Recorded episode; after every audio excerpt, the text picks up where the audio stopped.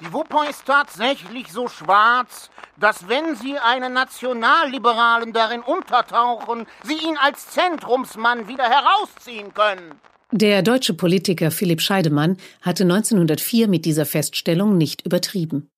Bis vor wenigen Jahrzehnten war die Wupper einer der dreckigsten Flüsse in Europa und durch die Abwässer der Industrie so gut wie tot.